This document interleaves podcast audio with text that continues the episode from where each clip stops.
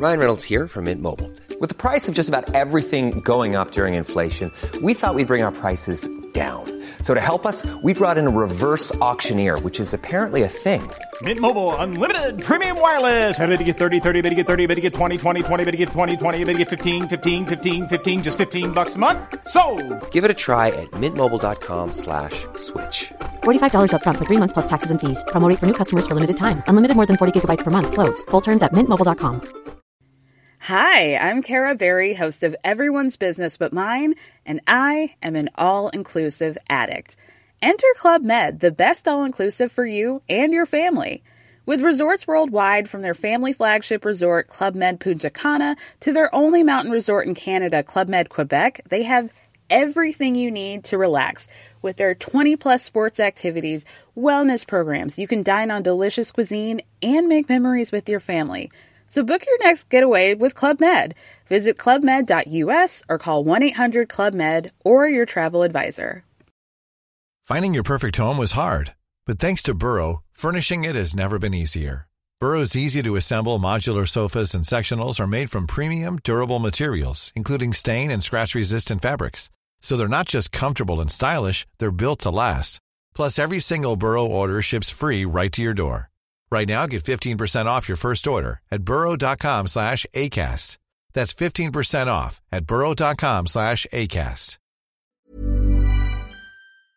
El día de hoy tenemos un invitado muy especial, es un amigo mío de hace más de 12, 13 años y ha sido una de las personas que para mí es como un hermano menor. Ahora está trabajando para la compañía Electronic Arts en Canadá como un director de arte. Aquí él llegó a los más altos lugares en las agencias dominicanas, ha ganado premios Cannes. Es un dominicano que viene de abajo y es una estrella y nos va a contar el día de hoy cómo es que un artista digital puede trabajar, cómo puede irse migrando legalmente para Canadá, cuál es la diferencia de trabajar en agencias dominicanas con respecto a trabajar en agencias organizadas, eh, en este caso en Vancouver, eh, su experiencia de cómo ha sido todo este proceso de llegar desde el principio de la nada a estar representando dignamente a los dominicanos en Canadá.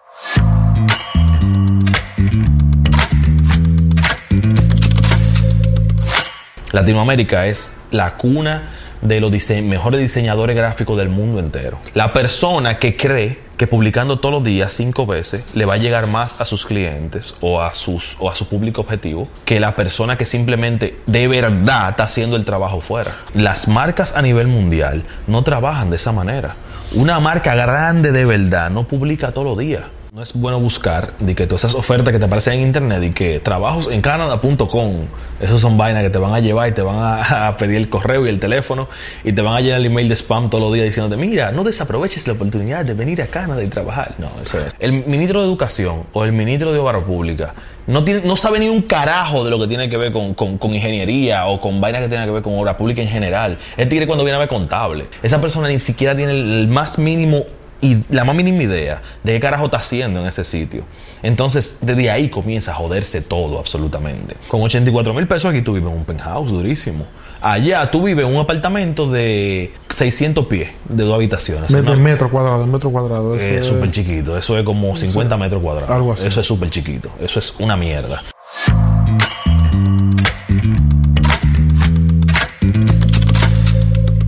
Para los que no saben, ¿cuál es la diferencia entre el diseñador gráfico en la agencia y el, el, director, el de director, de arte? Bueno, en República Dominicana y en Latinoamérica no hay ninguna diferencia porque aquí es de un, es de un disparate organizacional. Pero básicamente eh, son las, sí, pero las oye, diferentes ah, etapas de un diseñador en su vida en su vida profesional. Sí, pero por lo menos en las publicitarias de República Dominicana no, alguna diferencia. No hay, no hay diferencia. O sea, el mismo entonces, trabajo que va a hacer el, el, diseñador gráfico normal, el mismo trabajo que va a hacer el director nivel, de arte. Con más nivel.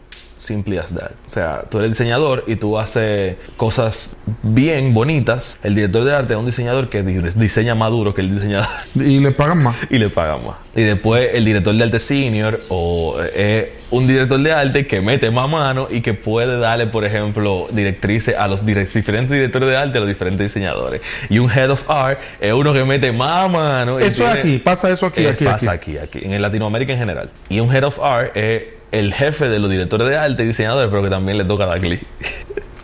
O sea que realmente no hay quien dirija los artes, sino que hay Gente que es diseñadores gráficos de diferentes niveles de, de bacanería. de- de bacanería. Exacto, y con mayor nivel de experiencia. O sea, al final tú terminas como quiera dando clic. Ese es el problema de Latinoamérica, que es lo que más me jodió cuando yo me fui para Canadá. ¿Por qué? Porque allá está tan bien estructurada la jerarquía que el director de arte, no ni siquiera el head of art, el director de arte no da un solo clic. Dirige artes. Exacto. Ajá. O sea, tú haces, tú- el, el director de arte hace, hace presentaciones de PowerPoint. Literalmente, eso es lo que yo hago, hacer presentaciones de PowerPoint. Entonces, me pasó precisamente eso. que Cuando yo esté para, la- para la posición que yo tengo ahora mismo, yo lo que le pregunté mucho al pana fue: Mire, ¿cómo, cómo lo voy a hacer? Y necesito cinema, necesito esto. Tengo ¿Qué es aquí- todo lo que tengo que tengo instalar? Tengo que hacer, dime, y dibujar y vaina. No, tú no tienes que hacer nada, nada de eso. PowerPoint, Photoshop, Illustrator, y yo. ¿Cómo así? No, es que tú no tienes que hacer nada. Para eso tú tienes un departamento de gente que mete mano. Tú lo que tienes que decirle es la visualización de lo que tú quieres. Y yo, pues yo no voy a hacer nada. No. Exacto. Exacto. Es, es divertido, pero es aburrido al mismo tiempo. Porque básicamente tú no haces nada. Yo soy el más proactivo de todo el equipo de marketing de, de interno. Porque yo soy el que más hago. O sea, yo me pongo a dibujar vainas porque estoy aburrido en mi casa. Yo me pongo a dibujar las poses, yo me pongo a dibujar lo arte, yo me pongo a hacerle lo arte a los tigres y toda la vaina. Porque me aburre nada más tener que buscar referencia en, en- en Pinterest y comenzar a meterle en un PowerPoint. Yo diseño mis diapositivas porque estoy aburrido. o sea, Que es totalmente innecesario. que es Pues, totalmente Pudiera innecesario. ser que un documento en blanco. Una hoja en blanco con fotos. Y todos los tigres de mi departamento es así, una hoja en blanco con fotos y el logo en la esquina. No, yo le pongo fuego y le hago vaina y Sí, cosas. transición. Estoy aburrido. Pero básicamente, ahí es que tú te das cuenta la diferencia entre primer mundo y tercer mundo. Que estos tigres tienen muy bien definido las jerarquías y las maneras en cómo trabajar tipo de, este tipo de cosas. Y eso hace que to- precisamente la cosa trabaje como un engranaje que de verdad funciona. Mm, Antes de que usted vaya lejos para Canadá, vamos a quedarnos un ching aquí. Tú sabes que una de las cosas que comienza a pasar con los diseñadores gráficos es que el diseñador gráfico, el artista digital en este caso, que es lo que nos ocupa, está en un punto raro del arte. Es decir, un artista digital como tú, no eres, tú no eres un pintor que trabaja pintura haciendo exposiciones de galería de cuadros para No, vender sí, cuadros, ¿ya entiendes? No es un artista Tú no eres un escultor, No un artista plástico. no un artista plástico. Exacto.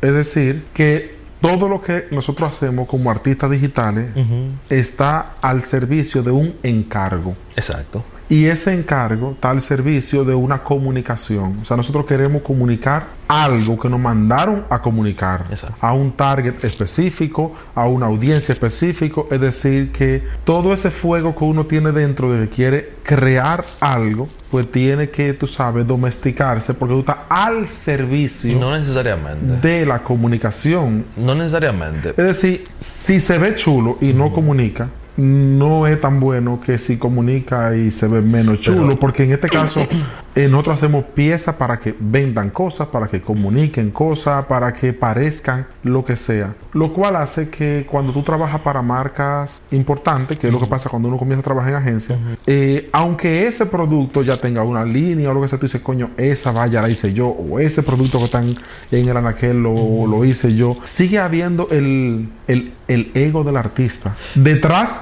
al- a- o sea, está al servicio de algo, pero el ego del artista sigue estando ahí. Es que tú, ahí- tú le pusiste un algo de ti a eso. Ahí está la diferencia entre una persona que yo podría considerar con buena experiencia y buen nivel a una persona que simplemente trabaja para él mismo o todavía le falta mucha experiencia en el área en general. Porque tú me dices que tú trabajas al servicio de la comunicación y tú estás atado a unas guidelines que tiene una marca X y tú no puedes salirte de ahí. No necesariamente la marca. O sea, por ejemplo, si un El producto, target, si un producto es para un target, Claro. debe de parecer de ese target. Claro. Si un producto de una línea premium, debe de parecer premium. Pero ahí es que, como es te digo, decir, tú no estás pintando un lienzo en blanco como un cuadro que te dio la gana de pintarlo como tú quieras.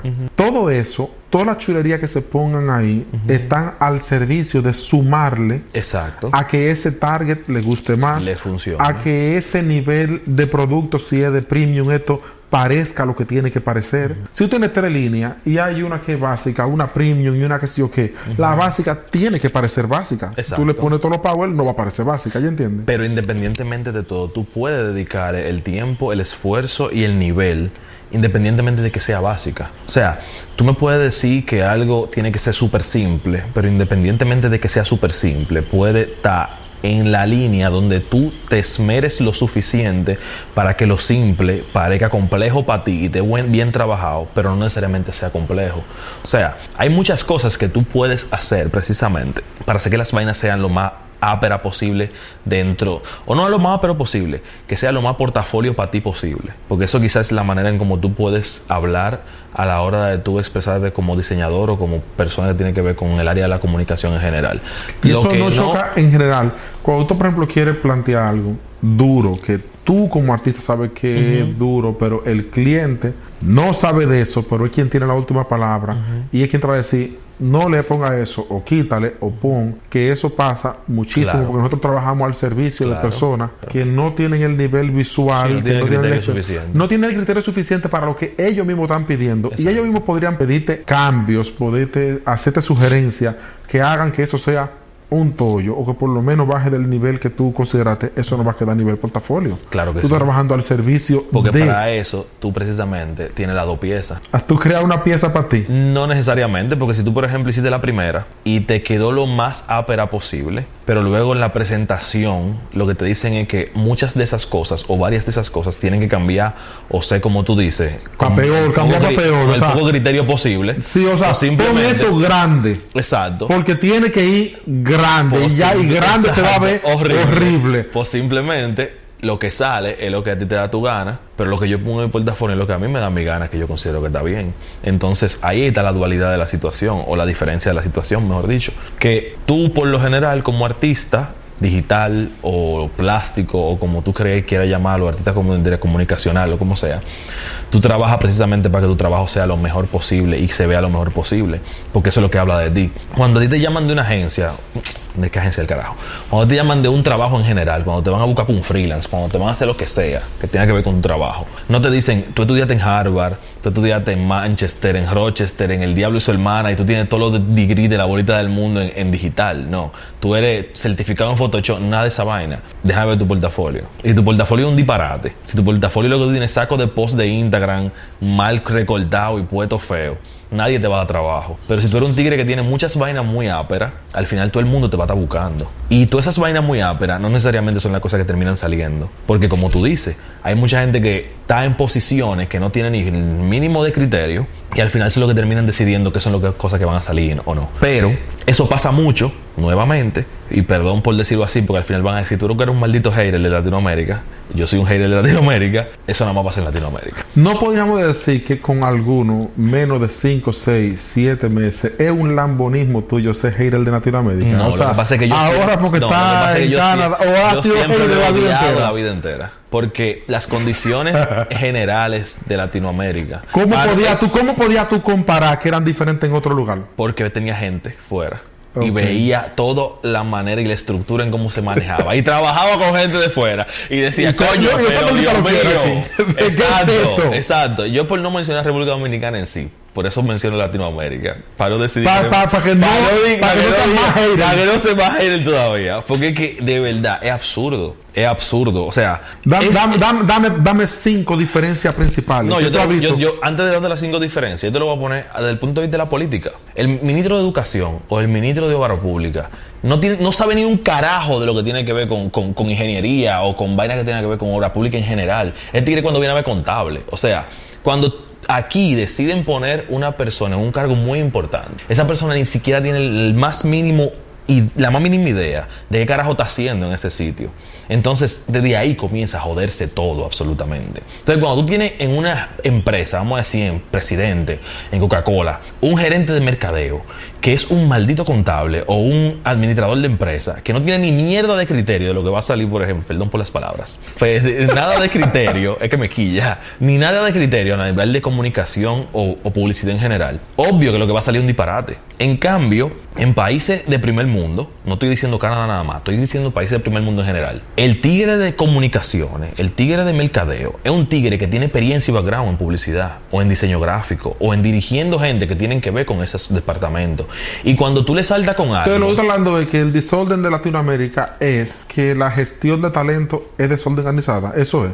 O sea, básicamente que se ponen personas en posiciones que no tienen que, ver en nada con la tienen- situación que ellos han estudiado o que hay gente que ni siquiera estudios tienen y han comprado los títulos. Tú, lo ves muchísimo en la política de aquí. Entonces, ¿qué hacemos? No hacemos nada en este país. Por ejemplo, me refiero. Vamos a poner ahora Que el ahora alfa y el alfa y esa gente se lo siga llevando. y el mayor. Y ya, y que siga el dembow y la vaina y todo el mundo salga huyendo de aquí. Ok, si tú, por ejemplo, ahora mismo viene, como en el caso que tú, o sea, lo que te permitió subir a ti, precisamente lo que estás criticando. Me, me- me explico. No. Cuando hoy te piden un- una presentación de Flash, posiblemente no es tu expertise, y tú dices, yo le voy a dar, aunque amanezca estudiando, tú no tienes un background, no tienes nada, tú simplemente tienes hambre de aprender y sale a camino. Exacto. Te piden una animación en After Effects y tú dices, esto no puede ser tan difícil. Exacto. Vamos a buscar Vamos la vuelta mano. y mete mano. O sea, tú construiste un expertise basado en meterte en cosas en que, Que no sabía hacer. No eras experto. 100%. Si ahora mismo tú y yo decidimos que vamos a hacer un video musical, ¿verdad? Que viene un artista que queremos ayudarle y vamos a hacer un video musical. Exacto. ¿Qué tantos directores de fotografía duro podemos encontrar aquí? Posiblemente. Muchísimo. O sea, lo que te quiero decir,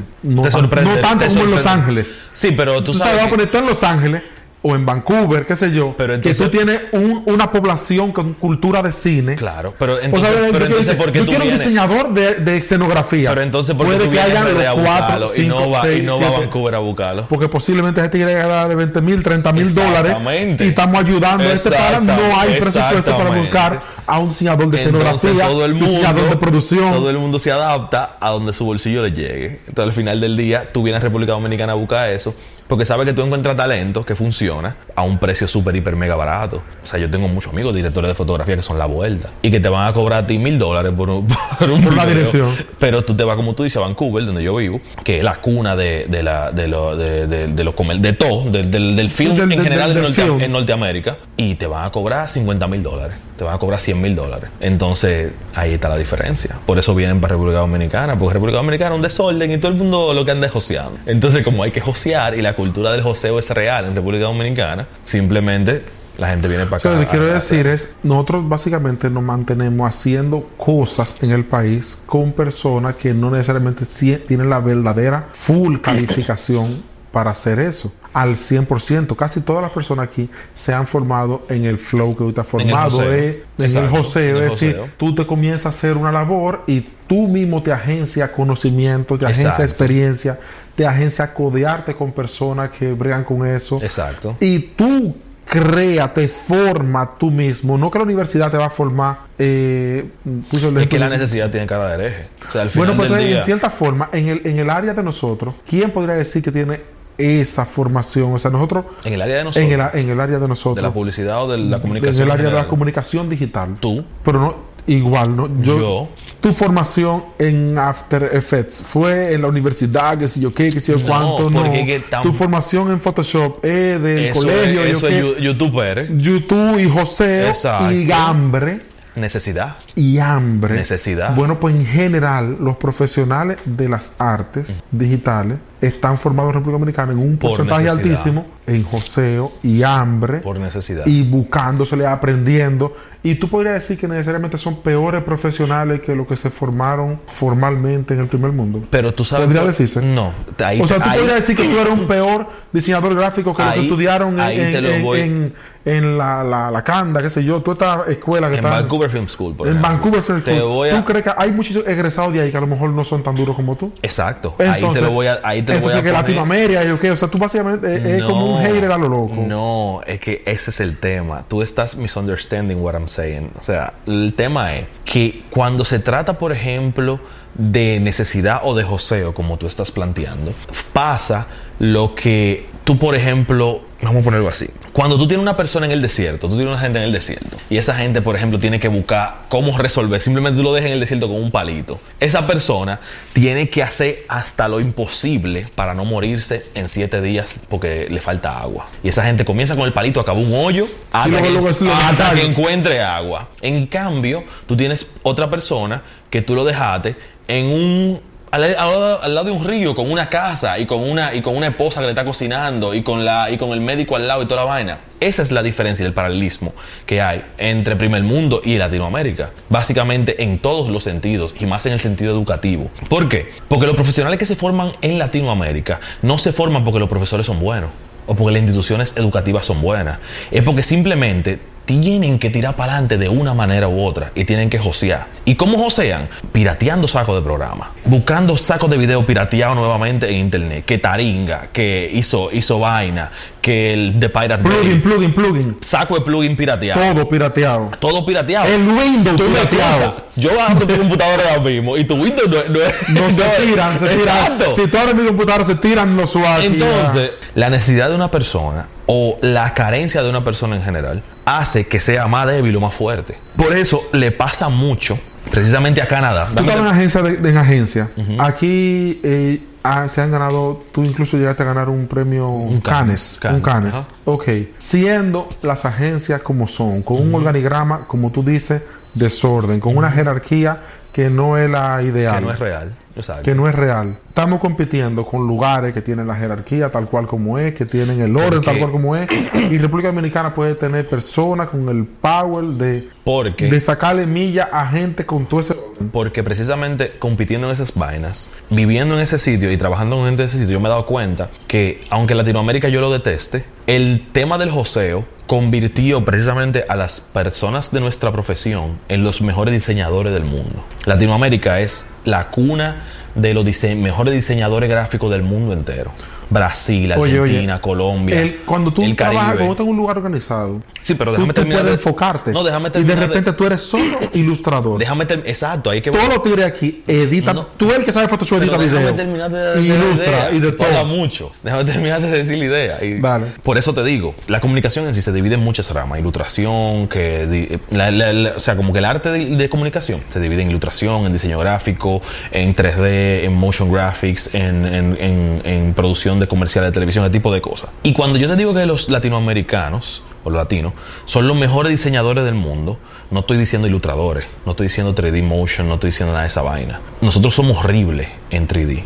Somos horribles como ilustradores. Somos horribles como videógrafos cuando tú lo comparas con el resto del mundo. Si yo me voy para Asia, los tigres de Asia son los mejores tigres de 3D del mundo. O sea, yo trabajo con chinos, que esos tigres me sacan unos renders de pinga de un día para otro y son la maldita vuelta. Pero cuando yo le digo, hagan un diseño gráfico de un flyer con ese render, son lo más grave trabajando tipografía y, y- y composiciones. Hacen cosas horribles. En cambio, los latinos, a nivel de diseño en sí, manejo de tipografía, composiciones y ese tipo de cosas, son siempre se ganan todos los premios. O sea, tú ves que Ojo de Iberoamérica, tú ves que One Show, tú ves que, que, que que son los, festivales más importantes del mundo a nivel de publicidad, siempre en gráfica, Latinoamérica siempre rompe a todo el mundo, precisamente por eso. Pero si tú te vas para Norteamérica, Norteamérica son los tigres más duros a nivel de video, de, de video en general, o sea, de video, videógrafo, de, de hacer 3D para efectos especiales, vainas así. Para un momento ahí. Fíjate que tú lo que acabas de mencionar ahora mismo es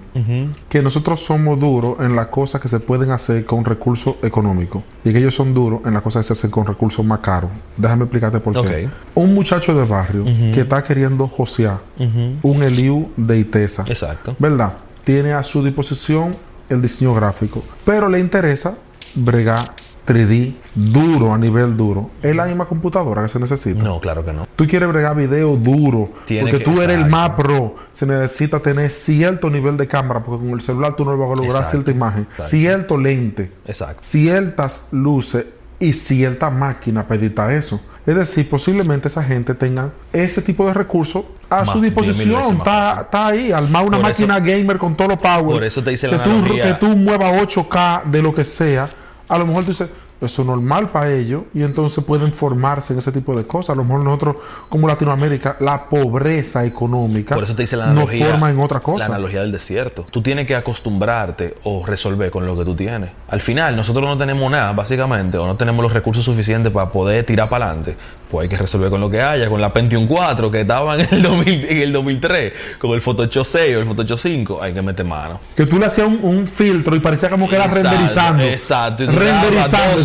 esa vaina, tirando ahí un, un lens flare, esa vaina. Es eso, tú tienes que acostumbrar o tú tienes que, que- que resolver con lo que tú tienes. Y al final, eso es lo que le ha pasado precisamente, nos ha pasado realmente. Y tiene el tema también de que a la profesión con los últimos años ha tenido tanto auge. Hay mucha gente que está intentando, por ejemplo, estar haciendo ese mismo tipo de cosas.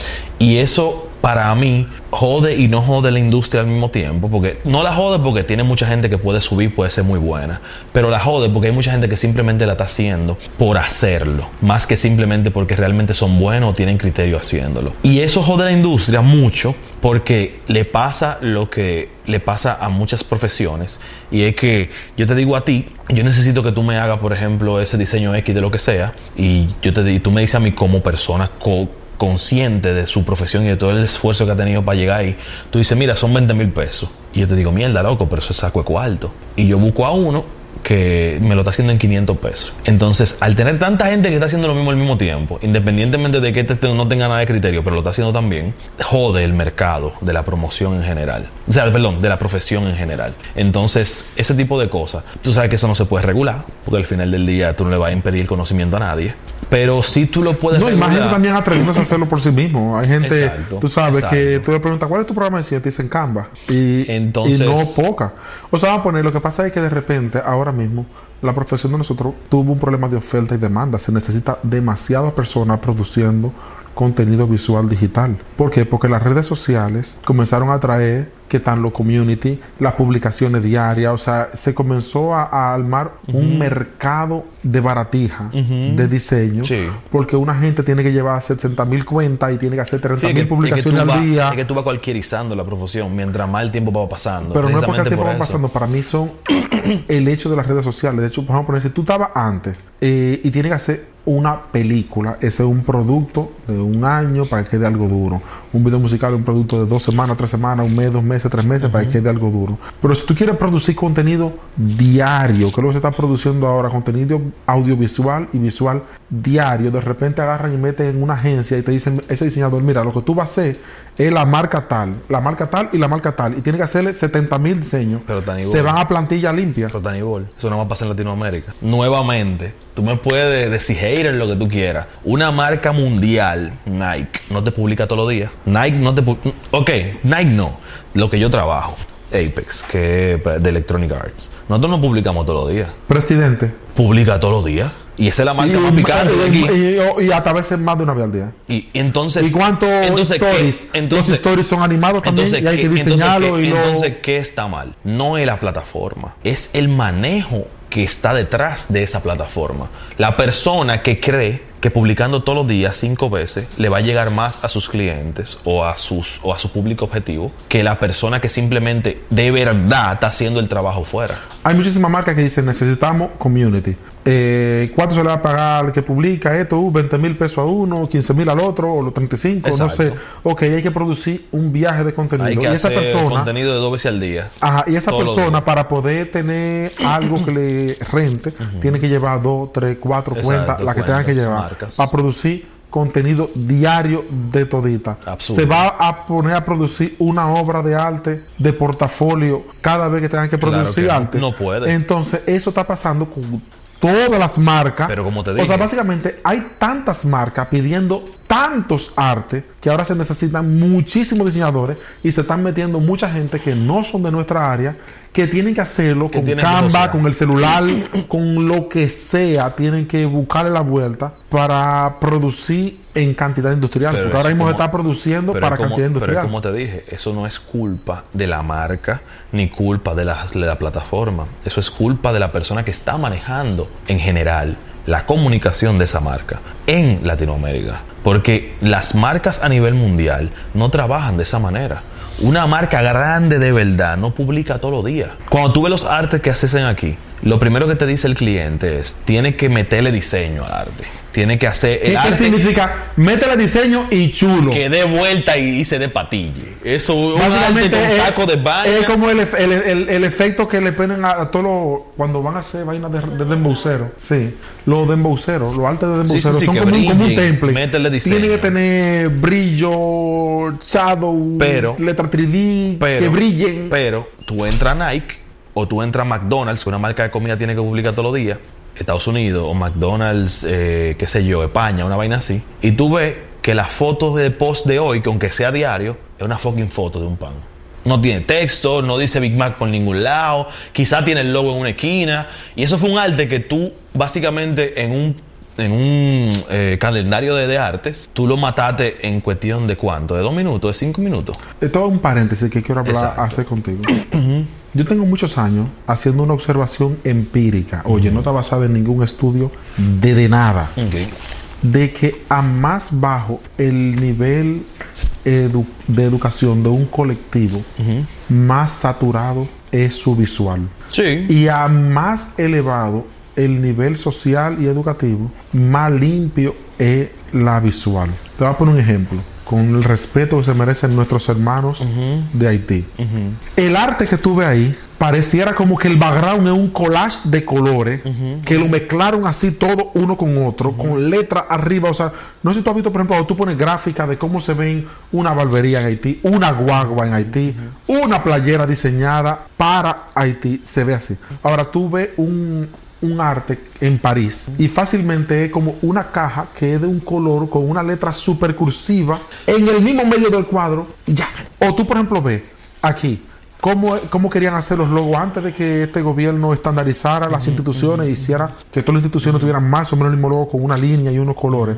Pero antes tú veías, qué sé yo, el, eh, Ministerio de, Turismo. y el de la mujer, por El Ministerio de. Turismo parecía como un, como un clip art con gradient, con de todo. Y tú ves en Estados Unidos, dice que Embajada de los Estados Unidos y lo dice en una letra, así, una letra sans serif. Exacto. Y ya, y ya. O sea, como que si la sociedad tiene otro nivel de evolución, Yo no diría que... por- visualmente termina siendo más limpio. Y si la sociedad es, bueno, fíjate los diseños de los barrios, cuando te fijas. En los barrios, ¿cómo diseñan una banca, una banca, Sí, Lolo una banca Lolo de números? Lolo Jackson. Lo- lo- lo Jackson, ¿verdad? El diseño debe de ser una locura, explosión de colores. Y si tú te vas aquí mismo en República Dominicana y vas a una cata de vinos, tú te vas a dar cuenta en la misma República Dominicana que hay otro tipo de diseño que se maneja. Claro. Entonces realmente no puede ser que nosotros también, nuestro nivel educativo colectivo, nuestro nivel económico Económico, colectivo, pide unos ciertos tipos de arte que tengan mucho más spicy, mucho más condimento, porque nuestro colectivo, nuestro consciente visual exige ese spicy. Yo diría que también a eso súmale un tema de situación cultural, más que otra cosa también. Porque cuando tú hablas de Haití, no solamente tú en Haití manejas ese tipo de código visual, sino en todos los países, o, o- o- mejor dicho, no solamente países, sino de donde salieron las personas que viven en Haití. O sea, tú vas a África, tú vas a Jamaica, tú ves a todos esos lugares, por ejemplo, donde son la cuna de ese tipo de cultura. Y es de esa misma manera que se manejan las visuales también. Tú vas a África del Norte y es visuales, oh, claro, o sea, África del Norte la lleva- se la está llevando el diablo, no creo que haya Sí, muchas Marruecos, cosas. cosas así. Sí, no, no tanto Marruecos, porque Marruecos es más, es menos, es menos, prie- menos negro. Perdón, sorry. O sea que no es el problema, tu problema no es con Latinoamérica, es contra los prietos ya. no, al contrario, pues yo soy prieto. Yo no puedo tener No problema es, posi- es posible. Claro que es no. un caso posible ser No, racista claro, siendo mi prieto. mi mamá. mi mamá. La más racista siendo prieta, que no quiere saber de los prietos, pero don't give a fuck. O sea, a mí eso, eso para mí eso, no- eso no, a mí no me molesta. El tema es, Entonces nuestro spicy no puede ser por nuestras raíces. Es más raíces, tú es más que cultural. tú crees que tú le vas a una gente que un logo y tú le vas a decir que embajada americana así escrito qué sé yo Es en, más cultural. en, en Gilroy o en Montserrat, así que ese es tu logo. no, no lo va, no lo va a lograr. Lo va a aceptar. No, el cliente te lo va a coger No eso. lo va a lograr porque es que, es como te digo, Oye, tú, tú mismo como latino dices, No ya works. se, ve, está chulo, está- funciona, comunica, pero como que yo mismo quiero agregarle más cosas. O sea, tú le quieres agregar, tú quieres crear una yaroa, tú quieres hacer que tenga, coño, coachú, papa frita, Claro, eso yo te lo entiendo 100%, pero también pasa lo mismo que tú dijiste, dependiendo de la esfera en la que se maneje. Porque a nivel gubernamental, el problema de aquí era nuevamente el desorden. no solamente el desorden a nivel eh, de, administración, estaba también el, el, desorden a nivel visual. Ahora el gobierno actual trató de unificar todo ese desorden visual, que todavía no lo ha conseguido, pero ha logrado por lo menos unificar lo mejor que se pueda, ¿verdad? Entonces, por más desorden que sea un país, o por más culturalmente hablando pintoresco que sea un país, una institución gubernamental tiene que ser seria. Tú no puedes venir, como tú dices, agarrar y... Sí, pero los políticos que están ahí no son extraterrestres, son de ese país que vinieron. Sí, pero como quiera, tú vas a Jamaica, tú vas a Brasil, que es súper pintoresco, tú vas a Camerún, una vaina para allá en África, tú ves que independientemente de todo, si sus, sus identidades visuales gubernamentales, porque es una fucking institución seria, tiene que ser seria, independientemente de que tenga iconografía de la cultura o tenga representaciones que no, que nos gusta mucho el sol o que nos gusta mucho la palmera. Que ese tipo de cosas tú le implementas, por ejemplo. Pero tú no puedes vender una tipografía de que Comic Sans, por ejemplo. una vaina de esa. O sea, no te la van a comprar, nadie te la va a comprar. Pero tú tienes razón en, en algo, yo no te la doy 100% porque eso no es nada más por el nivel socioeconómico, para mí es más nivel sociocultural que más nivel socioeconómico en sí. Porque como te digo, los ingleses no te van a comprar cosas muy eh, eh, tropicales o coloridas porque esa no es su cultura por, por ningún lado. Y un dominicano o un haitiano o un jamaiquino no te va a comprar cosas muy frías porque esa no es su cultura. Entonces al final del día ellos sí necesitan que se representen. Nosotros, nosotros asociamos esas cosas frías con que son caras. O sea, cuando nosotros vemos una caja de Apple que tú la ves 100% blanca y nada más pusieron una fotografía con cero efecto y una letra sin shadow, sin nada, negra, flotando en el vacío, chiquitica, nosotros sabemos que eso se ve caro. Okay. Y lo consumimos como caro.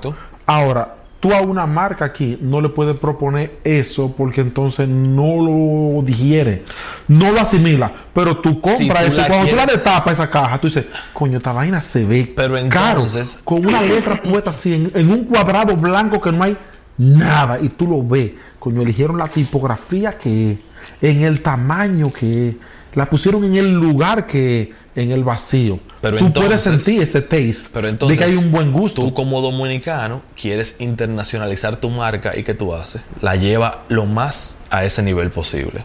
Independientemente de que tú tengas tu palmera y que tú tengas tus flores dando vueltas y haciendo y dando fifla. Tú agarras y contratas a una persona que de verdad tiene criterio y le dice, mira, la palmera que da fifla, no la ponga dando fifla, la que nada más te brincando. Y ese tipo de cosas tú las simplificas o las llevas lo más a ese nivel para poder vender o mercadear tu producto de manera internacional. Entonces, ¿qué está pasando ahí en ese sentido? ¿Complejo de, complejo de Guacanagari?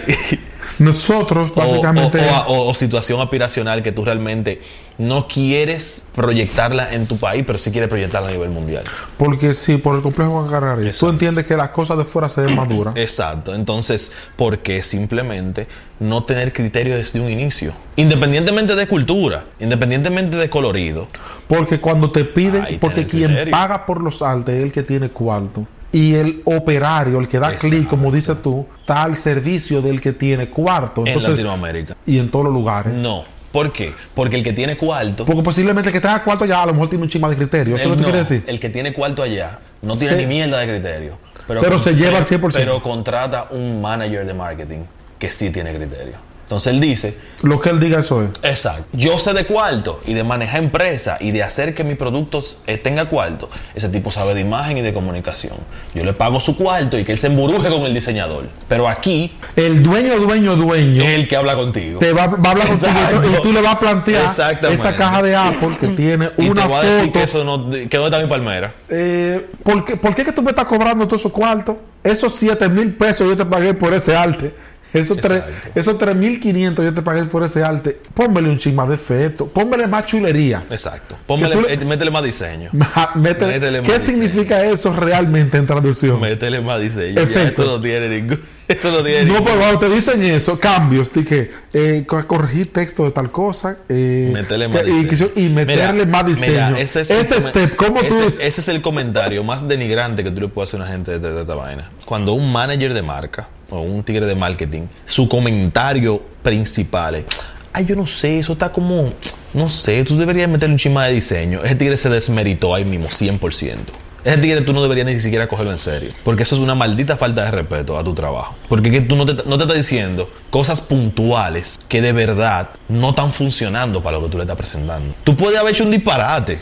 O sea, tú puedes estar claro de que lo que tú hiciste es un disparate. Pero si esa persona no tiene ningún comentario puntual de por qué lo que tú estás haciendo es un disparate, esa persona no tiene ningún criterio ni sabe de lo que está hablando, ni está diciendo. Y venirte con un comentario así es una falta de respeto. Eso es muy común aquí. Sería 100%. ese, eh, de- del cliente y, y posiblemente hasta de, de una persona superior a ti en la misma agencia. Como queda poco tiempo y yo no sé cuándo te vuelvo a ver live porque yo te voy a visitar y ahora la vaina está como a 175 mil millones de A días. 250 y días. esos son casi 300 y pico, si tú le agregas es un año, eso es para septiembre del año que viene. Un dominicano que sea como tú, hater de los dominicanos, hater de Latinoamérica, talentoso y que quiera ir Yo no soy gerente de los dominicanos y Latinoamérica. de Latinoamérica que está los No, yo soy dominicanos hater del, de, de la, de, de del la- sistema en general. del si- ¿Qué te lo- que tú crees que lo arreglaste ¿Eh? No, porque yo no te Tú lo generalizaste. Eres mi hermano. Yo no eres mi hermano. Yo odio que el gobierno una mierda, que la- el transporte una mierda, que la salud una mierda, que la educación una mierda. yo estoy harto de los malditos Entonces al final del día tú una mierda. La gente es pila de heavy, la playa tan heavy, pero la, la, es una mierda. La gente se deprime menos aquí ¿por qué será? Mm. en esta mierda Bueno, lo que no pasa no hay estadística de eso realmente la gente se deprime más para allá arriba es que aquí se bebe mucho romo y aquí se puede beber en la calle sin problema. o sea que parte del desorden hace que los seres humanos sean un poco más felices Claro, porque básicamente el, tú estás acostumbrado al desorden. o sea que el orden tú acabas de decir que hace que la gente sea ligeramente más infelices No, es pero más- es mejor vivir organizado e infeliz No, es No. más es más el hecho de lo que te dije ahorita, de que cuando tú no lo tienes todo, si tú pierdes una sola cosita, ya tú simple- simplemente piensas que tu vida se fue a la mierda. En no aquí no somos joseadores En cambio aquí tú nunca has tenido nada. Por más que tú pierdas cosas, tú siempre vas a estar chilling como que no ha pasado nada. Una gente allá lo botan del trabajo y se mata. Porque su vida se acabó cuando lo botan del trabajo o cuando la mujer le dijo que le pegó los cuernos. Aquí le pegan los cuernos todos los días a la gente. Aquí todo el mundo lo bota. Aquí nadie tiene trabajo. Dame, mira, tú tienes ahora mismo cuánto tiempo ya, Eh, Un año, básicamente. un año viviendo en Canadá como diseñador. O sea, tú tienes una de las cosas que no pasa con frecuencia. Lo- con frecuencia es una gente tiene una profesión, se va a vivir a un país organizado y durante el primer tiempo de periodo no trabaja en su profesión. Exacto, sí. O sea que lo que tú tienes también es algo que no es usual. Exacto. Por por lo tanto, tú puedes tener una perspectiva de comparación. ¿Cuáles serían las diferencias principales que tú puedes enumerar así? 5, 10, las que tú digas que son Latinoamérica. de tu experiencia de ser un artista gráfico trabajando Ah, en una compañía de élite en Canadá a haber sido un artista gráfico trabajando en compañía de élite en República Dominicana Lo porque tú estabas lo bueno tú estabas en, en- aquí en publicitaria importante trabajando con marcas importantes. O sea tú puedes comparar como ser un artista un artista digital de élite aquí y allá. ¿cuáles son las diferencias? Los cuartos, o sea, tú me excusas, los cuartos 10 mil veces, o sea, eso es absurdo. La diferencia del dinero que tú ganas allá con, el- con lo que tú ganas aquí. La organización, o sea, la organización no solamente a nivel de lo que te dije, de, que, de la jerarquía, de, de cómo tú planteas la situación y todo ese tipo de cosas, sino también en cómo se maneja el trabajo en general. O sea, aquí fácilmente tú tienes que amanecer todos los días hasta las 3 de la mañana. Allá yo hago algo eso es normal, las agencias se amanece y piden pizza o no, eso- a- es aquí. Bueno, aquí, es normal aquí. agencia significa Pedir no tener horario de salida. Y es una falta de Ser- Y eso es una falta de respeto. Agencia, que significa ser flexible con el horario de entrada. Pero no y- con el de, pero no, y no te- inflexible, con el de entrada. Flexible, sí, o sea, la gente de las agencias No, llega a las 9 de la mañana no, y, a y las 11 No, pero y a las aquí 10. Te están, te están exigiendo que llegue a tu hora. Para también tenerte que ir obligado a la hora que yo le da la gana. A la- a la- y que, que se pida Exacto. pizza y vamos a las 11 de la Y no noche. pagan hora extra. Y no se paga hora Y extra. no se paga hora extra. Sí, pero también se baraja mucho y se ve mucho en YouTube. Eso depende. No, no. Hay, no, hay, no hay situaciones. chelcha y baraja en las agencias también, Sí, un pero poco. No, no, tú te sorprendería qué tanto se trabaja dependiendo del sitio donde tú trabajes. Te sorprendería mucho. El nivel de estrés que se maneja en ese tipo de sitios. Entonces, como te dije, en Pero primero. que puede ser nivel de estrés, puede que sea parte de la organización. Es decir, si a ti te piden algo que humanamente entregarlo duro toma cinco días, Entregarlo y te lo exigen, es y te lo exigen para mañana porque hay una presentación a las 9 de la mañana. Exacto. Tú vas a manejar estrés porque te pidieron algo que no tiene sentido. Es absurdo. Claro, estamos que siempre no, te- que no tiene sentido. Ok, los tipos de peticiones, cuando, tú- cuando el país es desorganizado, normalmente vienen con prisa. Exacto. Porque allá hay mercadeo, allá, aquí, allá. Tú ves esa vaina, hubo retraso, pero la fecha de lanzamiento no se No cambió. se puede... Exacto. Bueno, entonces uno trabaja normalmente con Con desorden. decompresión. y exacto. ese desorden genera que tú trabajes con prisa. Exacto. ¿Y qué, ¿Y qué genera, por ejemplo, la presión en tu cuerpo, en tu salud?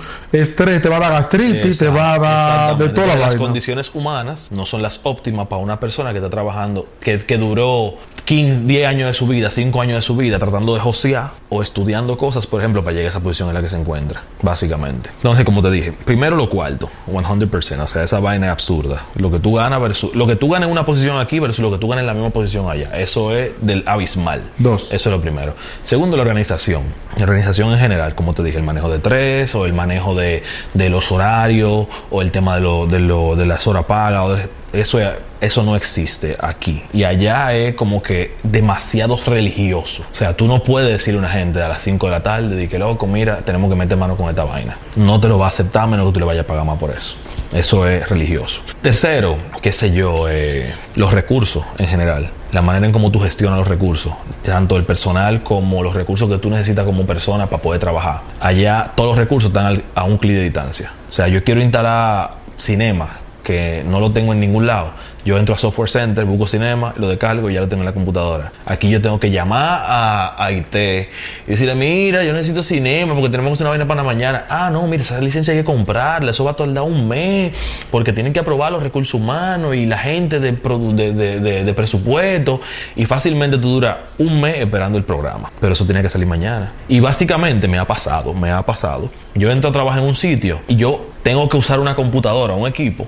Y yo fácilmente duro un mes, dos semanas, sin equipo, trabajando en equipos random de otra gente. No, o en tu no propia computadora. O en mi propia computadora porque él no está listo. Básicamente, esa gestión de verdad es horrible, es un disparate aquí. O sea, esa- esa- ese tipo de cosas. Es, ¿Qué- abs- qué es otra cosa? Basado en la organización, la calidad de vida tuya, precisamente, eh, del cielo a la tierra.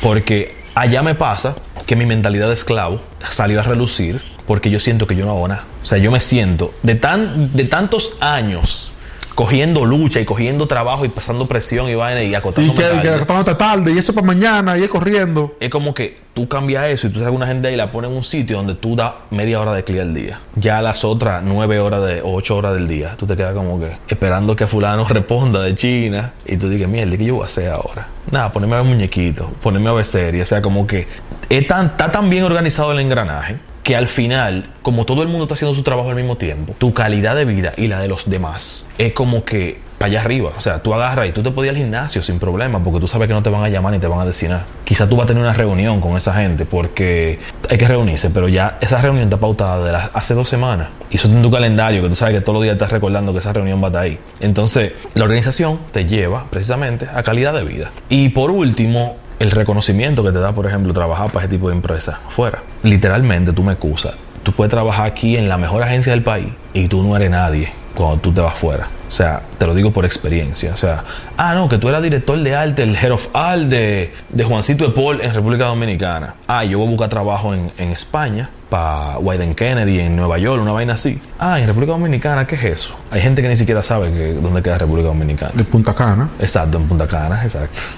Entonces, el nivel que te da como profesional cuando tú trabajas para ese tipo de compañía es absurdo. Tú no te imaginas, no, no, no me dejas mentir, que a mí me escriben gente random de, de de Singapur, diciéndome de que loco, yo quiero que tú vengas a trabajar con nosotros para acá. Yo te voy a pagar apartamentos, te voy a pagar toda la vaina porque tu perfil yo lo vi y, y- está de ping. Eso es como que yo puse, ahora que yo trabajo para Electronic Arts, eso es como que Bad Bunny me publicó en Instagram. Y ahora toda la- todos los seguidores de Bad Bunny me están viendo a mí en Instagram y comienzan a seguirme. Básicamente lo mismo, pero en LinkedIn. Y comienzan a escribirte, no, que fulano, que tal cosa. Mira, yo quiero hacerte una entrevista para una vaina. Ah, que mira, que tú, y te la vamos a pagar. Cosa que no pasaba cuando tú eras el director de arte de fulanito en República Dominicana.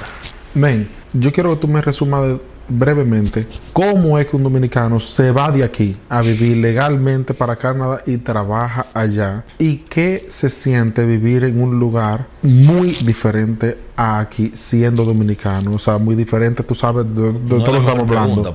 Tú eres un hater, ¿verdad? Eso Exacto. lo sabemos, pero ese es Exacto. tu punto de vista, el que yo Exacto. quiero saber. Exacto. O sea, ¿cuál es el procedimiento para irse, el que se quiera ir, que venda entrevista y diga, coño, quiero, me identifico con él y me voy para la mierda también? Bueno, para irse. ¿Y qué es, y qué es a diferencia del trabajo, la sensación de un dominicano vivir allá? Bueno, países, por ejemplo, hay varias opciones. Por ejemplo, está Study Permit, está Work Permit, está Express Entry, está Visitor Visa. Hay muchísimas maneras de cómo hacerlo. Pero la mejor información uno la consigue en la página directa de la embajada, que es canada.ca. No se pongan a buscar de que, o no, no, hay, no, no es bueno buscar de que todas esas ofertas que te aparecen en internet y que trabajos en canada.com.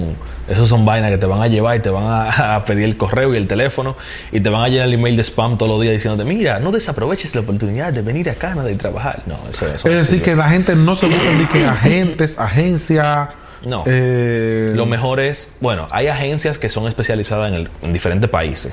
O sea, vamos a decir aquí, no recuerdo el nombre de una, pero eh, que te dicen y que te ofrecen como que programas de, de estudio. Y tú puedes investigar como está investigando por ahí. Pero toda la información, toda, está en la página de la embajada. Y te dicen todos los requisitos y todos los pasos que tú tienes que dar para aplicar por un Work Permit, por ejemplo.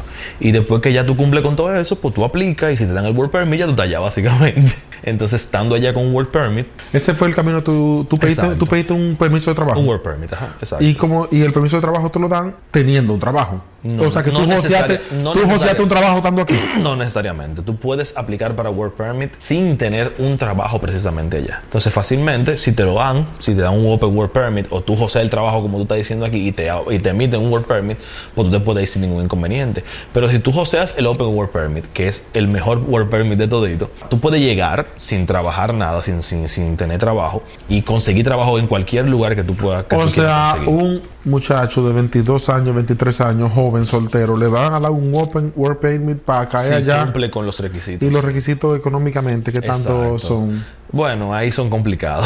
Porque básicamente Pues yo he escuchado que tiene que tener que uno dinela. Tiene que tener una dinela. uno cuarto, cuarto, uno cuarto. O sea, que tú estás dando recomendaciones que no son para jodidos. Exactamente. Esa es una manera de cómo ellos filtrar a la gente que se va para allá. Porque si no, todo el mundo estuviera allá. Hay que tener que, que tú te puedas, que tú te puedas agenciar, vivir allá durante qué sé yo, cuántos Tienes meses. que tener por lo menos. Tus dos millones de pesos, vamos a hablar claro, más o menos. No, porque si tú eres. Eso sí, tú eres una persona con pareja, básicamente. Pero si tú eres una, Solo, una gente solo, cerca de dos millones de pesos. Un millón de pesos con una persona. Un sola. millón. Frisado en una cuenta para decirle a Don Canadá, tengo esto aquí para mantenerme si no aparece trabajo. Eso es sin, sin los procesos, por ejemplo, de que de aplicación, sin lo, sin el seguro, vaina de, de vaina médica, como es el, el examen médico, que también tiene que pagarlo aparte. Y todo ese tipo de cosas. Que vale uno dinero también.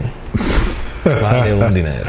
Entonces, si uno lo gestiona solo, este tipo de cosas, básicamente, ¿cuál es el método de gestionar eso solo?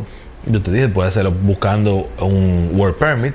Tú O sea, puedes- todo eso a través de la página. a través de la página tú puedes hacer como mucha gente hace, que busca visa de visitante y después que está allá, antes de que se cumplan los seis o cinco meses, comienzan a gestionar el work permit estando allá. Y entonces, en lo que le queda de visa, le sale el work permit y siguen trabajando allá. Y otra cosa que hacen es que, por ejemplo, eh, estudian, o sea, se buscan una maestría o un posgrado de lo que sea, un- una educación continuada de lo que sea, o hasta una colegiatura de lo que sea. Y cuando, cogen su- cuando le dan su study permit, le permite trabajar 20 horas a la semana, pero tengo entendido que a partir del mes de este mes, creo que, o hace o del mes pasado, no recuerdo, tú puedes trabajar 40 horas a la semana. O sea que básicamente tú puedes trabajar full time estando estudiando. Entonces mucha gente lo hace así. Que ese es uno de los métodos más caros. Es, más, es carísimo Porque, porque, tú vas a decir, bueno, yo. es un negocio para Canadá. Claro, yo me voy a apuntar en una maestría que me va a salir en 30 mil, 40 mil, 50 mil dólares, 60 mil hay, maestría. Sí, pero así no. No hay de 20.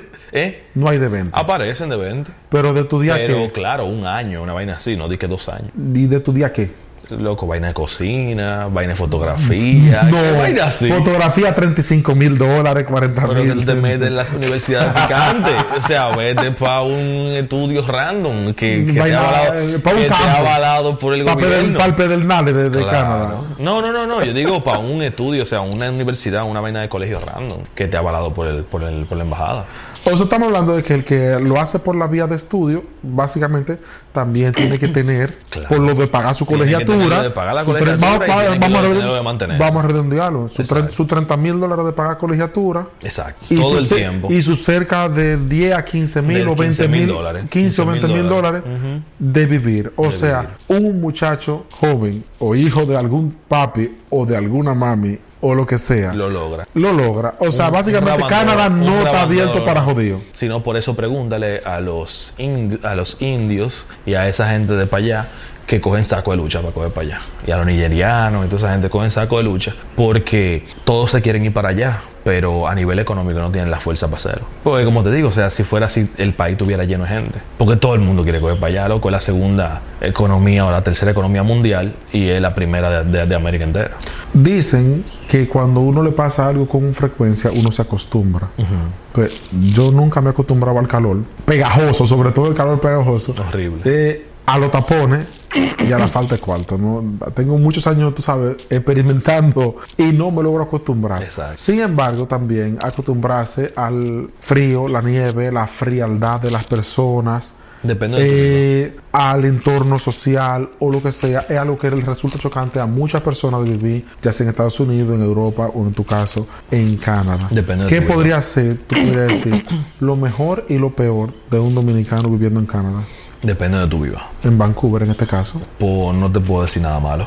Nada malo de Vancouver. Es que- o sea, ni la lluvia, ni el clima, ni nada. La lluvia quizás. Es lo único que te puedes no acostumbrar porque se dice que llueve mucho, pero en Y- este y, tiempo oye, que yo he estado... Y llueve mucho. Sí, pero en este tiempo que yo he estado no ha llovido como en años anteriores. O sea, se supone que cae de que como 120, 110 días de lluvia al año, se supone. Y yo no he cogido, qué sé yo, ni 50. Entonces, como que tú dices, pues al final no estoy acostumbrado exactamente a eso. Y lo otro es que hacer el lugar más cálido de todo Canadá, la temperatura no es diabólica. O sea, da frío. No te voy a decir que no. Vamos a decir, en otoño-invierno tú tienes que ponerte tu abrigo, pero no es de que yo tengo que ponerme un abrigo, una suera, otro abrigo, Un esta vaina de- de esquimales. una, una- una bufanda, unos guantes, una vaina. No, o sea, tú te pones un abrigo, el que tú tienes puesto, tú te pones unos guantes. Mira, tú sabes que depende del lugar donde tú caigas. Incluso en el mismo Estados Unidos tú puedes tener la experiencia de qué es lo que significa estar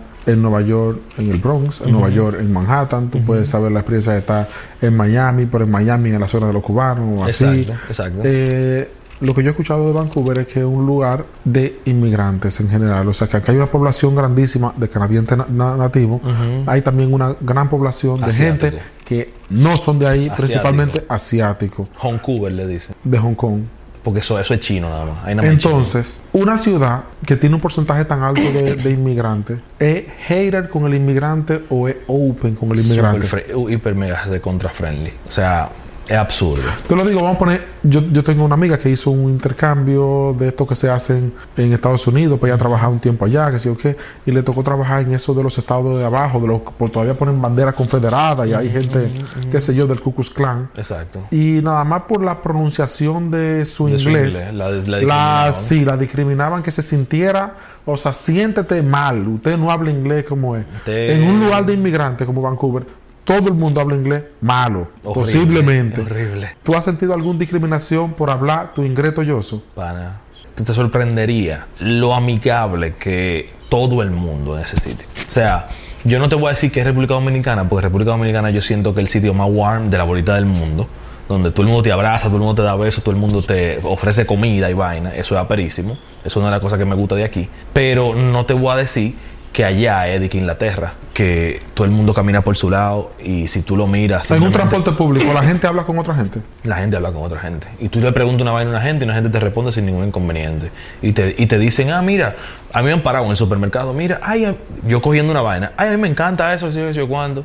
Y yo, es verdad, sí, tal, tal y tal cosa. La gente es muy, muy friendly allá. Porque está el otro tema de que tú sabes que allá el tema de la, de la hierba es pila ilegal en, en Canadá No, completo. no sabía. En Canadá completo es pila ilegal. Me parecía sospechoso que ha- haya una hoja tan rara Y en la bandera. y allá la es, gente- es una hoja de hierba la bandera. No, eso es maple. Allá la gente. Coño, pero parece. Allá la gente lo que está es high todo el tiempo, la mayoría de gente. De verdad. Todo el tiempo. Tú, tú Pero tú la hay, calle hay de marihuana. de marihuana, de hierba. Tú sales a la calle y tú. Yo tengo una pregunta indiscreta. ¿Tú por curiosidad o lo que sea, No, le, no ha- me le ha- gusta, le ha no dado. dado. pero no le dado. Ah, tú no sabes si te gusta entonces. ¿Le ha dado o no le ha dado? Es que lo bueno. Un o sea, brownie, una vaina, No, nada, no le da. No. No me, no me interesa. Entonces en el círculo social allá no te han dicho, mira, Los panas míos son los más delincuentes de la bolita del mundo.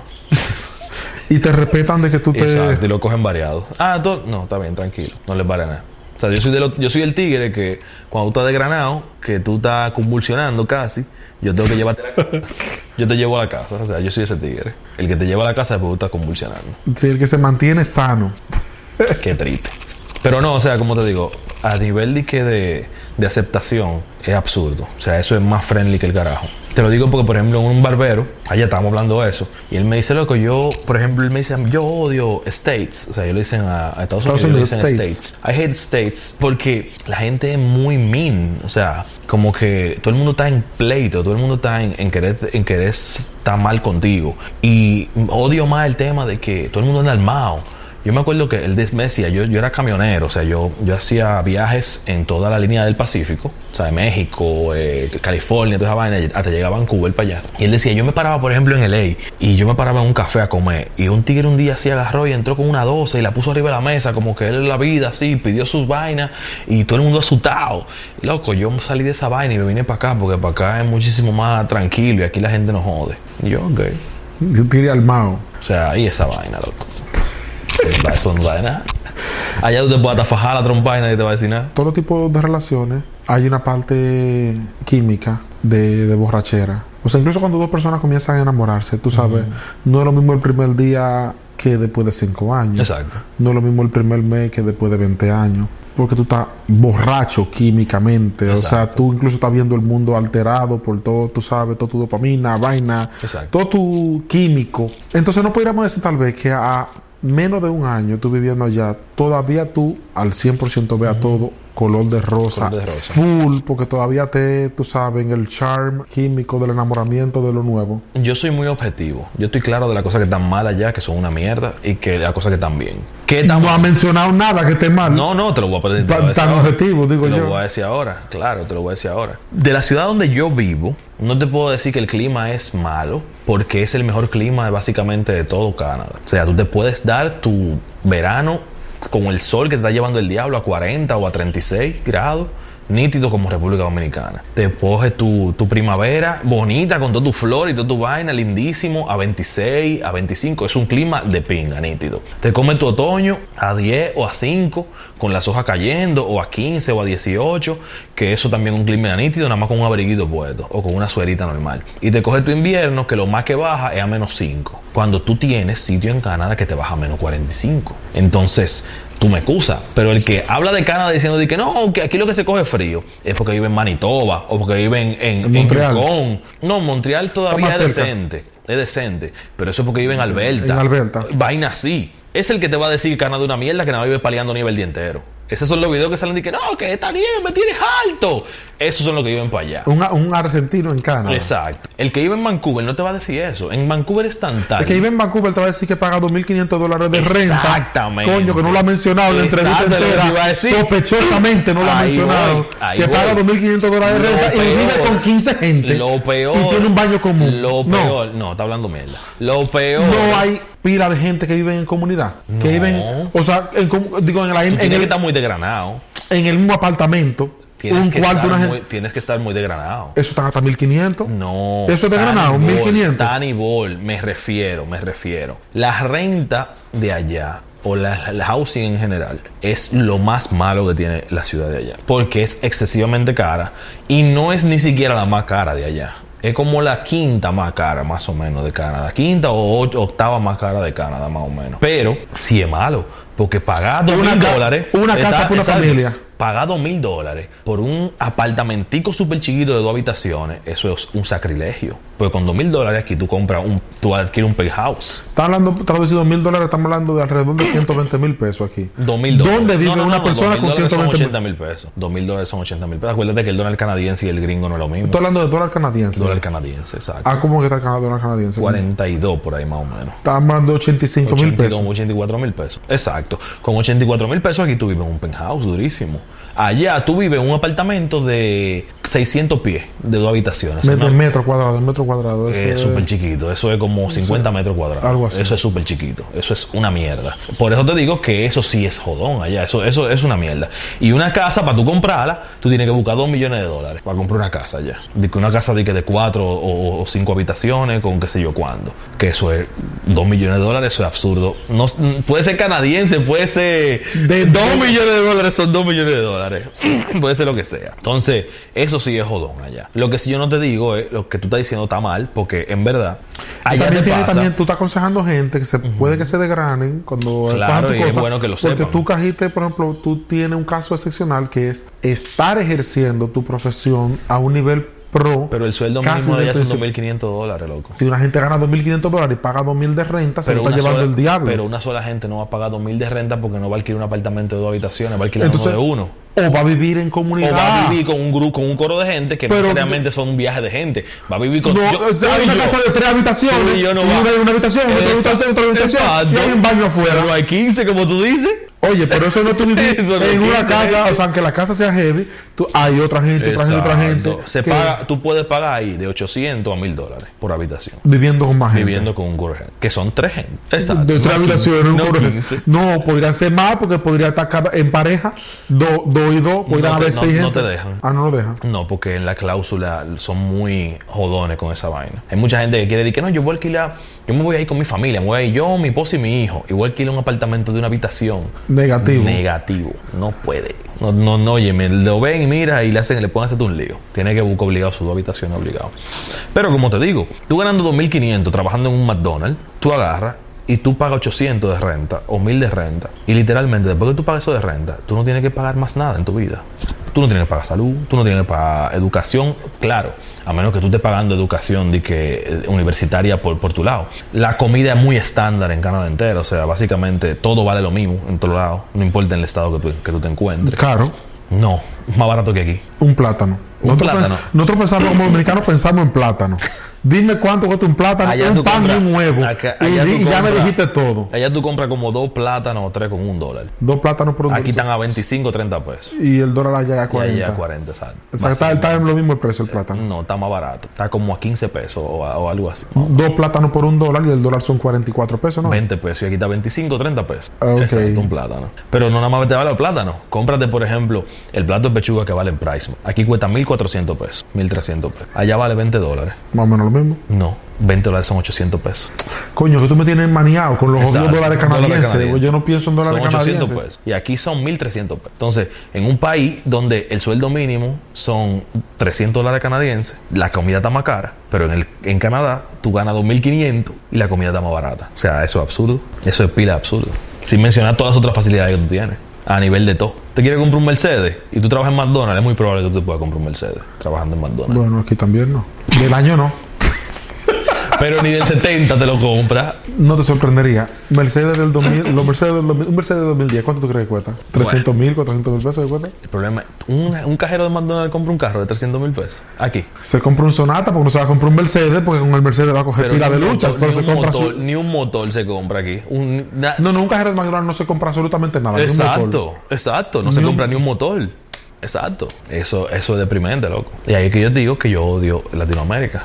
Ese, es el cierre. es Yo tú que te estaba ayudando es a que, se borre eso. Loco, es que tú trabajas, loco, que tú trabajas demasiado para nada. Tú haces dema- tú te rompes la espalda para nada, loco. O sea, y no es por tu culpa. Es el tema. Que tú no eres el culpable de que tu situación te dé granada. Porque tú estás trabajando. O sea, si tú me dices a mí, yo no estoy haciendo nada por lograrlo. Y yo estoy sentado en mi casa esperando que los cuartos me caigan del cielo. Tú eres un imbécil. Bueno, hay pilas de gente así. Pila de aquí, gente así. Y están cobrando su tarjeta, que sí, ok, su visita de Navidad. un imbécil y tienen que acostumbrarse o coger lo que aparezca. Pero un Joel Combe que tiene 20 años dando saco de clic y haciendo de todo para lograrlo, la situación económica en la que se encuentra, el nivel socioeconómico del país donde él, donde él vive, no lo ayuda ni siquiera en un 50%. loco. No, que en otro, en otro lugar eso Otro explota. Millonario de Granado. Tuviera una agencia con 10 pisos de, de, de, de, de- de tigre dando clic, estuviera haciendo de todo. Eso es. Digo, el que tiene deseo de hacer eso, también uno ve pila de tigueritos de Estados Unidos, en esto, lo otro, que tienen todos los medios y se la pasan el día entero jugando mierda. Yo estuve trabajando un tiempo para un pana eh, que yo conocí en el ITRA y yo, yo le hacía, eh, yo me metí en pile vaina también, igual que tú. Realmente yo en ese tiempo estaba haciendo programación, yo le estaba program- programando eh, una vaina en JavaScript unos gráficos. O sea, ellos me mandaban una data, una base de datos. Me decían, yo queremos unos gráficos bonitos que suban animados en, en JavaScript y tú nos lo mandas para acá. Y con esa vaina yo saco un apartamento. ¿Por qué rayos me estaban contratando a mí? Porque me dijeron, nuestra compañía no está encontrando jóvenes suizos que puedan hacer esto. Digo yo, pero vea, yo le pregunté, pero es que ustedes en Suiza, un lugar organizado, no encuentran a alguien que sepa HTML, CSS y JavaScript que pueda hacer gráficos. Dice, es que lo- me dijo el pana, los jóvenes aquí tienen su vida resuelta.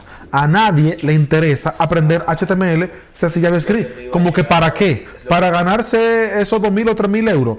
A nadie le interesa esa vaina. Entonces, posiblemente para el que tiene hambre, aquí es un lugar de mayor crecimiento. Porque cuando uno a veces está muy cómodo, se achocha.